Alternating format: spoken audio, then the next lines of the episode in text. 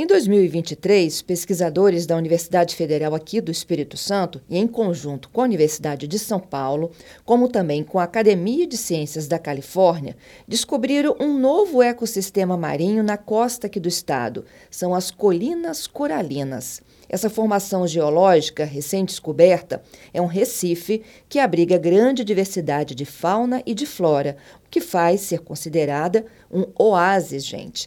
Neste sábado, aqui no nosso CBN Vitória, eu converso com o professor Hudson Pinheiro. Ele é pesquisador, colaborador da UFES, do Centro de Biologia Marinha da USP e nos explica direitinho essa descoberta. Ei, professor, bom dia, tudo bem? Bom dia, Fernanda, tudo jóia. Obrigada pela sua gentileza, participação. Me conta um pouco mais dessa descoberta. Sim, né, nós fizemos uh, duas expedições uh, científicas né, para a cadeia Vitória Trindade e foi muito, muito, muito curioso, muito interessante, pois uh, antes da descoberta desses ecossistemas, nós achávamos que o topo desses montes submarinos eram como se fossem platôs cobertos por algas é, rodolitos, que nós chamamos, né, bancos de rodolitos, que era o que tinha na literatura. Né? Então a gente estava na expectativa de estudar a biodiversidade de peixes, entender é, a importância dos bancos submarinos para a biodiversidade que ocorre lá na Ilha da Trindade. Uhum. E quando a gente teve a oportunidade de estar mergulhando nesses ambientes, alguns ambientes bem profundos até, a gente teve essa, essa oportunidade de estar descobrindo, né, de estar conhecendo esses ambientes.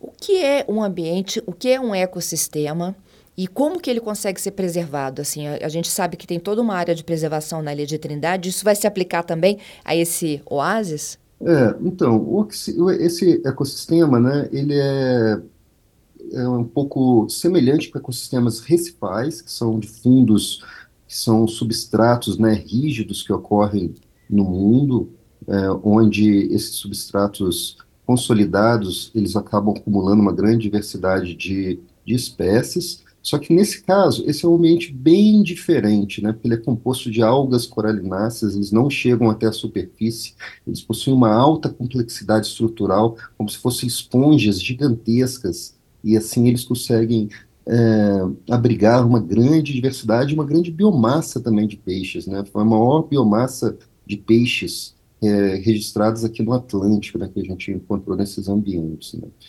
E apesar da descoberta ser recente e a descrição né, desse ambiente ser recente, é, é, um ambiente que já está ameaçado, né, ameaçado por mineração, pois é, essas algas calcárias que compõem, né, que crescem, que formam esse ambiente, elas têm sido é, alvo de, de, serem utilizadas como fertilizantes, ou seja, é, algumas mineradoras retiram esses ambientes, retiram as algas calcárias, os rodolitos, eles fazem tipo um farelo, um farelo desse, desse, desse, desse material recifal, e com isso é utilizado em fertilizante para monocultura de cana-de-açúcar. E isso é então, é oficialmente permitido, professor? Isso é, ocorre na costa do Espírito Santo já por muitos anos, é, e agora, nesse momento, por exemplo, tem um, um processo de, de, licenciamento no IBAMA, no qual a gente está tentando é, auxiliar, assim, dar as informações, né, para que os nossos órgãos gestores podem, possam tomar as melhores decisões, né, porque apesar, além de ser um ambiente biologicamente, ecologicamente super importante, para essa conectividade né, entre a Ilha da Trindade, que está bem isolada, e o continente, né, ele também existem muitos pescadores, muitos, muitos pescadores que é, também é, utilizam desse ambiente de forma é, com, poss com, possibilidade de um uso sustentável. Né, e quando a gente acaba minerando, tirando, destruindo esses ambientes, né, de essas algas calcárias, a gente acaba é, causando uma destruição que é, não é renovável, né? É um, é um ambiente que demorou milhares e milhares de anos para ser formado. É como se fosse uma exploração de salgema, assim, falando para os leigos que estão nos ouvindo, assim como eu? É, como se fosse, mas usam umas dragas, né? É, é como se fosse uma exploração que vai tirando o substrato, né? E, e, e, e modificando o ambiente, assim.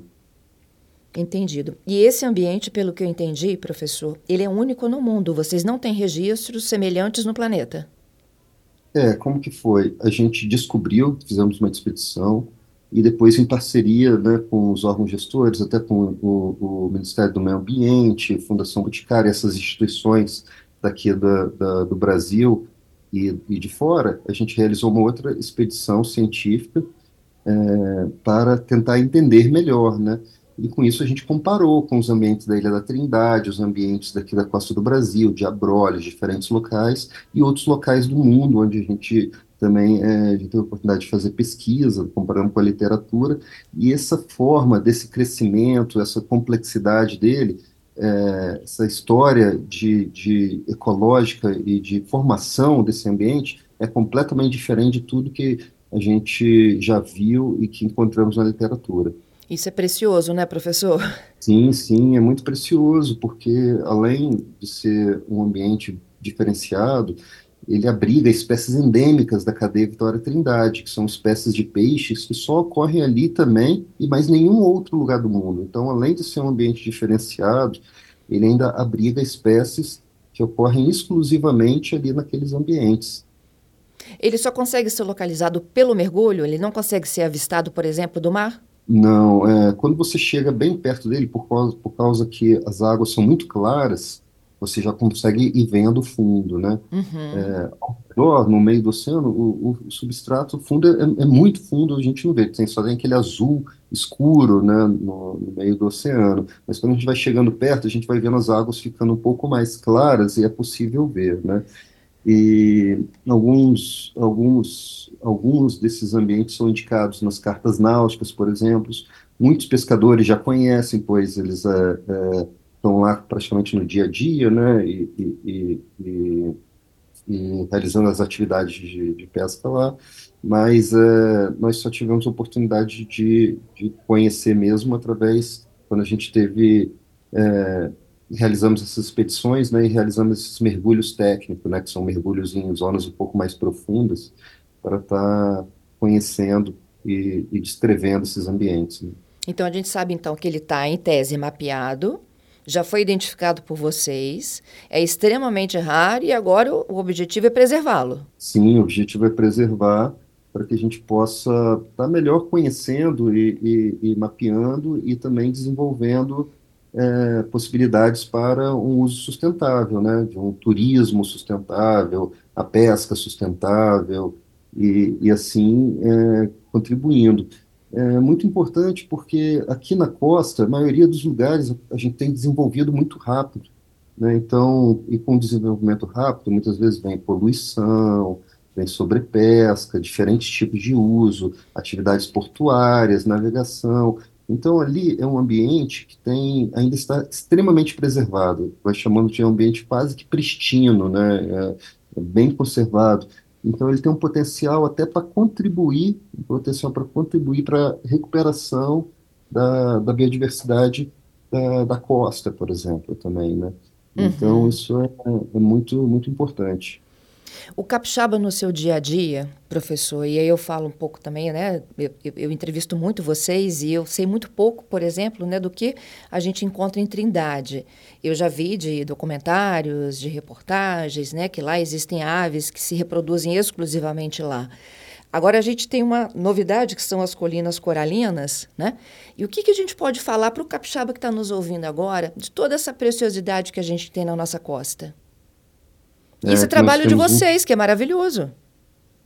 É, nós temos um tesouro né, mundial assim, do planeta na nossa costa, no nosso quintal, e nós temos que valorizar muito isso. Né? A gente ainda tem que é, valorizar uma cultura oceânica mesmo, de valorizar os nossos ambientes marinhos. O capixaba ele tem uma cultura tradicional maravilhosa que é baseada na culinária, né, de com recursos marinhos. Nós temos a muqueca capixaba, a torta capixaba, entre diversos, uh, panela de barro, e nós dependemos desses recursos marinhos, sempre, sempre teve uma, uma, uma história muito bonita de relação é, intrínseca né, entre os recursos marinhos e, e, e, a nossa, nossa cultura.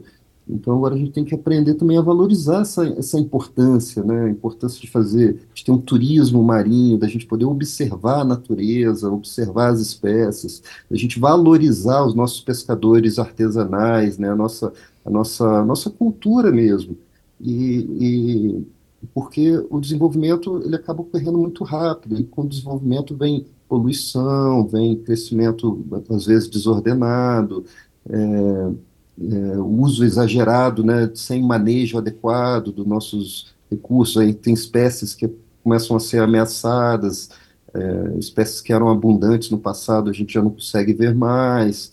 Então a gente tem que conciliar é, a preservação da natureza acaba andando de mãos dadas com o uso sustentável e a manutenção da nossa própria cultura, né, da cultura da cultura capixaba aí no caso, né. Então é, é muito importante para que os capixabas tenham em mente né, que a, a preservação da natureza é a forma de manutenção né, da, da atividade de pesca artesanal, da atividade da, da, nossa culinária, da nossa cultura, e que a gente ainda tem que explorar muito isso, né? Esse, esse turismo da natureza, esse contato, não só de, de, de exploração, né? Mas também de apreciação, apreciação da qualidade de vida, apreciação do ambiente natural, do ambiente bonito, né? Do, do desse, é, desse tipo de visão, né? A gente tem que, tem que amadurecer ainda mais, continuar amadurecendo essa visão aqui no estado, aí no estado do Espírito Santo. Isso. O movimento de vocês agora, então, é para que é, qualquer tipo de exploração ele ocorra de forma sustentável. Exatamente, exatamente. Isso é possível, consiga... professor, numa região tão exótica como essa? Sim, é, é possível, é possível. A gente, a gente tem trabalhado, é, tentado abastecer os órgãos gestores né, com informações, trabalhar em conjunto e também tentar estimular né, os, os próprios pescadores do Espírito Santo também tem um movimento que é para tentar valorizar a pesca local e é, diminuir os conflitos né, com os barcos de grande porte que vêm de fora, principalmente mais do sul do país, e que gera um conflito muito grande. Então, a gente tem sim potencial. É uma questão da gente criar zoneamentos criar cotas de pesca para valorizar os nossos pescadores locais, é, uma, uma, alternativas né, de fiscalização e também criar áreas de produção do pescado, áreas onde a gente possa proteger a biodiversidade para que os peixes possam crescer e, e, e, e possam assim estar tá desovando né, grandes quantidades de, de ovos e de juvenis para estar tá, é, atuando na recuperação e na e na e, e, quando a gente tem essas áreas né de, de produção áreas é, de, de proteção da biodiversidade de produção de pescado essas áreas vão alimentando as áreas de pesca do entorno né? Então é uma questão de estar trabalhando junto né junto com os usuários trabalhando junto com com, com, com setores diferentes setores né para que a gente possa atingir sim é, sustentabilidade. Existem vários exemplos de sucesso ao redor do mundo, então a gente não precisa estar inventando a roda, né? É só a gente olhar para os, os casos de sucesso que existem no mundo que conciliam, né, proteção da biodiversidade, valorização da cultura local, zoneamento dos territórios de pesca, e, e com isso a gente consegue atingir, né, é, caminhar juntos, né, com a sustentabilidade das atividades e com a proteção da, da natureza. Uhum. Nessa região, por exemplo, tem é, uma das espécies ameaçadas, que é o tubarão lixa? Nossa, o tubarão lixa, por exemplo, é, é muito, muito, muito bonito ver. A gente tem muitas imagens mostrando diversas agregações, por exemplo, de tubarões lixas, presenças de mero, muitos tipos de, de, de, espécies que a gente não encontra mais na costa, ocorrendo né, nessa, nesses ambientes pelo fato deles ainda é, estarem mais um pouco mais distantes, né, do, do, dos centros urbanos, né, vamos dizer assim. Então é, é uma, um ambiente muito interessante onde a gente ainda tem a oportunidade de estar preservando, né, é, um ambiente quase que intacto, assim, né. Professor, adorei conhecer um pouco mais da história de vocês, viu? E dessa descoberta, como é importante para a gente entender o que, que a gente tem nesse marzão, né, nessa costa, e como é que a gente pode agora, efetivamente, com informação, aprender a defender a nossa biodiversidade. Maravilha, muito bom. Obrigado pelo interesse e pelo apoio uh, nas nossas atividades, né, e o interesse na natureza, né, muito bom a gente estar tá conhecendo um pouquinho mais, cada vez mais sobre uh, a biodiversidade, o fundo marinho, né, muitas vezes a gente olha da praia e acha que o mar é todo igual, né, uhum. e a gente tem uma grande diversidade de ambientes e cada ambiente desse providencia um peixe diferente, um recurso diferente, e que são intrinsecamente relacionados com os territórios de pesca e com a, a, a migração também das espécies, né? Muitas nossas espécies nascem no mangue, depois vão crescendo, vão migrando para regiões mais profundas, passando por diferentes ambientes. Então isso é, a gente tem cada vez mais conhecimento, mais isso está cada vez mais bem mapeado, e a gente temos que criar esse link agora, né, com a sociedade, estar tá informando, né, que é muito importante, né, ter esse apoio da sociedade como um todo, né, por causa que todo mundo tem interesse na qualidade de vida, né, na segurança alimentar, né, então é, é muito importante. Obrigado aí vocês pela, pela sua oportunidade. Eu que agradeço. Muito obrigado e um bom final de semana. Bom final de semana. Eu conversei com o Hudson Pinheiro, ele é pesquisador colaborador da UFES e do Centro de Biologia Marinha da USP.